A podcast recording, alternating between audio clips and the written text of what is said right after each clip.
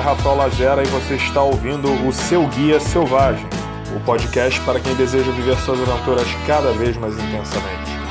Hoje é o dia 3 de julho de 2019 e esse é o nosso primeiro episódio, Minha Primeira Trilha. Mas antes de começar, eu gostaria de me apresentar rapidamente e falar um pouco sobre qual é a proposta do nosso programa. Bom, como eu disse, eu me chamo Rafael, sou carioca, tenho 33 anos e trabalho há pouco mais de dois anos como guia de turismo. Isso é relativamente pouco tempo, inclusive eu voltei a estudar no ano passado, o que deu uma freada nesse meu início de carreira, mas eu queria me formar numa faculdade e consegui uma bolsa para estudar jornalismo na PUC. Essa está sendo uma oportunidade que estou abraçando com muito gosto e a produção desse podcast se trata justamente de uma tentativa de ligar essas duas coisas. Eu sou alguém que ama e de fato sente necessidade de estar regularmente fugindo da rotina e me desconectando do mundo digital para viver aventuras e me reconectar com a natureza. Até hoje, o ecoturismo foi a melhor resposta que encontrei para essa minha questão. Foi justamente por isso que eu me formei guia de turismo para transformar minha fuga em rotina, e isso tem dado muito certo para mim. E o outro lado dessa minha profissão também tem me trazido enorme satisfação, que é o de estar convidando outras pessoas a viverem comigo essas aventuras. Notar o quanto é comum a todos nós essa necessidade e o alívio que traz em estar a suprindo. Sabendo disso e reconhecendo que ninguém precisa necessariamente estar contratando um guia ou até mesmo nem gosto de sentir na dependência de ninguém, que eu pensei nesse podcast. Aqui eu pretendo dividir com vocês as minhas experiências, que não começaram só dois anos atrás, mas há mais de dez anos, quando eu comecei a trilhar, para que vocês possam se sentir perfeitamente capazes de viver seus dias com mais aventura, se conectar melhor com a natureza e possivelmente descobrir muitas coisas novas sobre si mesmos. Depois que eu fiz o que eu considero a minha primeira trilha, como eu disse há mais de 10 anos, no segundo semestre de 2007, a minha vida mudou radicalmente porque eu nunca mais consegui parar de querer fazer trilhas, posteriormente a acampar e viajar para onde eu pudesse sempre que eu pudesse. E eu acredito que todos vocês já tenham percebido o quanto essas atividades andam em alta. Em particular as trilhas, até porque acampar e viajar requerem mais organização, conhecimentos e investimentos, seja diretamente no caso das viagens ou em equipamentos. Enquanto para trilhar basta chamar uns amigos, pesquisar sobre o trajeto na internet, vestir um tênis e uma mochila qualquer, levar uma água, um lanche e o celular para tirar fotos. E é verdade que para começar a coisa é simples, ainda mais em uma cidade como a minha, o Rio de Janeiro, que apesar da violência, tem diversas opções espetaculares de trilha, o que é especialmente verdade para quem é prudente de começar pelas trilhas classificadas como fáceis, ainda mais com unidades de conservação relativamente bem estruturadas, como é o caso do Parque Nacional da Tijuca. Mas não foi esse o meu caso. Eu comecei numa área da Floresta da Tijuca mas não numa trilha considerada fácil. Muito pelo contrário, eu comecei numa das mais pesadas e considerada a mais perigosa. E se você for do Rio, você já deve estar imaginando qual foi. Foi ela mesma, a famosa Pedra da Gávea. Agora, se você prestou atenção, eu disse que minha primeira trilha foi em 2007. Isso já tem bastante tempo, só que eu sou um cara de 33 anos. Em 2007 eu já tinha 21. E é claro que, como carioca, com 21 anos, eu já tinha feito atividades que vocês vão considerar trilhas. Só que nada do que eu fiz antes foi como a minha primeira ida à Pedra da Gávea, porque foi a primeira vez que eu tive uma experiência imersiva, em que eu não estava simplesmente passando por um trecho de mata, admirando a natureza, etc. A trilha que eu fiz à Pedra da Gávea foi o meu primeiro dia reservado exclusivamente a uma atividade como essa. O convite para essa trilha partiu do meu tio Sérgio, que chamou a mim e outros sobrinhos para subir a Pedra da Gávea com um colega dele chamado Marquinhos, que é apaixonado por montanhismo.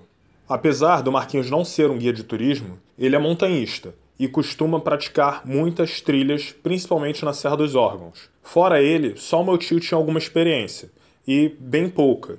Só que nós fomos na segurança por estar acompanhados de pelo menos uma pessoa experiente. E foi uma experiência maravilhosa. Quem conhece a Pedra da Gávea sabe. A gente sobe por uma trilha muito irregular, com vários lances de subida que você tem que meter a mão na pedra, passa por riachos com cascatinhas, não chega a ser uma cachoeira, mas dá para você se refrescar, coletar água se necessário, e você ao longo da trilha passa por vários trechos tão distintos que nunca fica cansativo. O trecho de destaque, é claro, é a carrasqueira, que é um lance de escalaminhada, não requer necessariamente equipamentos, mas algum condicionamento, principalmente psicológico, para você enfrentar a vista que dá a impressão que você pode cair a qualquer momento. Lá é onde acontecem muitos acidentes, exatamente porque pessoas encontram na internet as informações de como cessar a trilha e acabam é, fazendo sem ter experiência prévia, sem estar acompanhado de alguém experiente, e esse é sempre o maior perigo. E a trilha inteira foi muito tranquila. Nós chegamos ao topo, curtimos muito a vista, tiramos poucas fotos, porque 2007 não era como hoje, que é Instagram, mesmo o Facebook, não tinha aquela quantidade de postagens de foto, ninguém passava tanto tempo na internet. Essa é a experiência que se espera de uma primeira trilha. Nada de excepcional aconteceu, nenhum acidente, graças a Deus, e ninguém saiu arrebentado. No dia seguinte, a gente conseguiu a escola, conseguiu trabalhar, não teve problema nenhum. Mesmo assim, eu não posso de maneira nenhuma recomendar a Pedra da Gávea como a primeira experiência de trilha.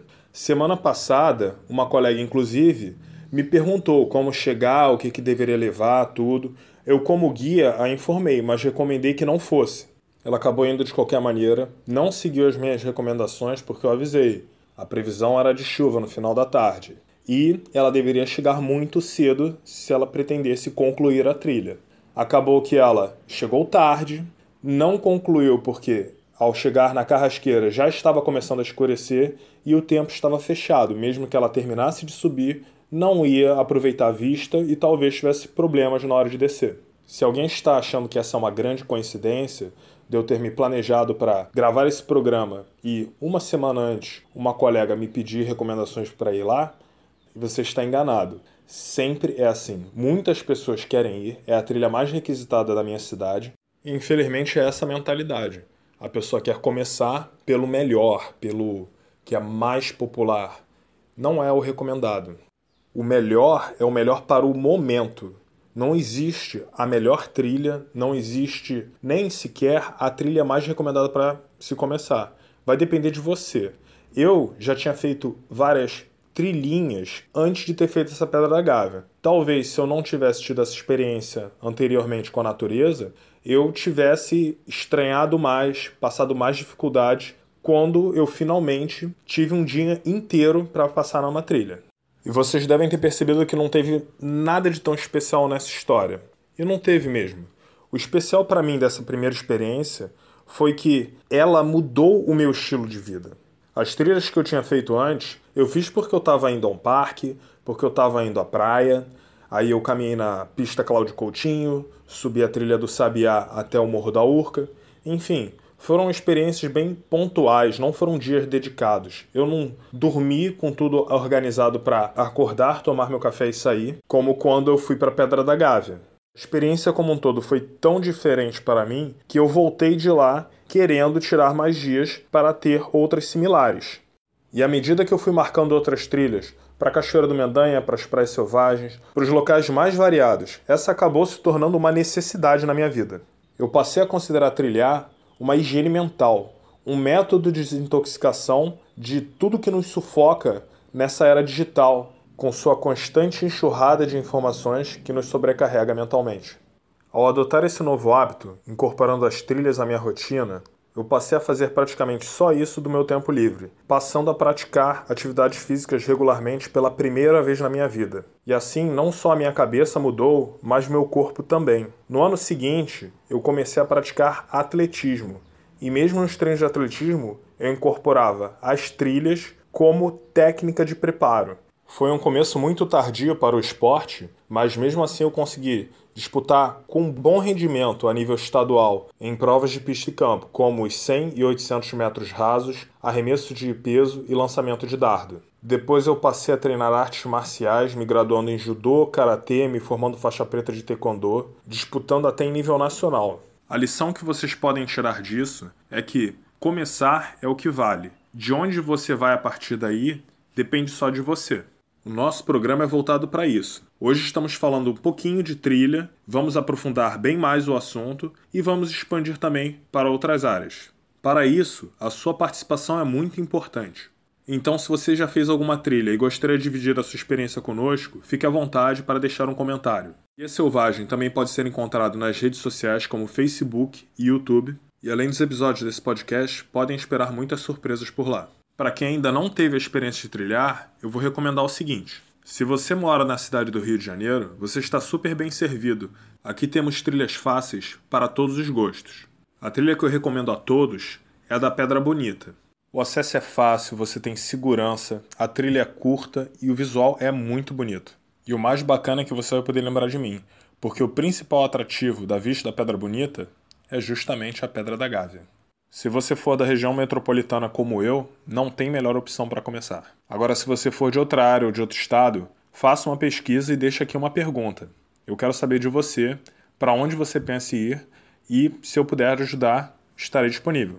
Lembrando que o seu caminho é o seu caminho, ele não precisa ser parecido com o meu nem o de ninguém.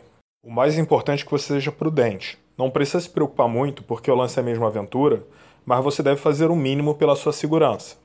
Então pesquise bem antes de decidir para onde vai e pesquise ainda melhor depois de decidir. Não só a internet, consulte amigos e conhecidos que possam te ajudar com informações ou melhor ainda, que possam te acompanhar em suas aventuras. E para terminar, além do mais básico que você pode encontrar em qualquer lista, em blogs ou sites, eu quero destacar no programa de hoje a importância das fontes de hidratação. Até porque as pessoas em geral não têm bons hábitos nesse ponto. E só para vocês ficarem ligados, ficar desidratado afeta diretamente sua pressão sanguínea, pode causar câimbras, dores de cabeça e são os principais motivos para agravar as dores no dia seguinte a uma trilha, que até para quem malha representa uma atividade física intensa. Por isso, não tenha medo de exagerar na água. Dois litros podem parecer muito, mas para uma pessoa passar um dia caminhando por horas, ou pior ainda, subindo barrancos, você vai agradecer de ter levado esses dois quilos a mais na mochila. E eu disse água mesmo, que é o que realmente hidrata.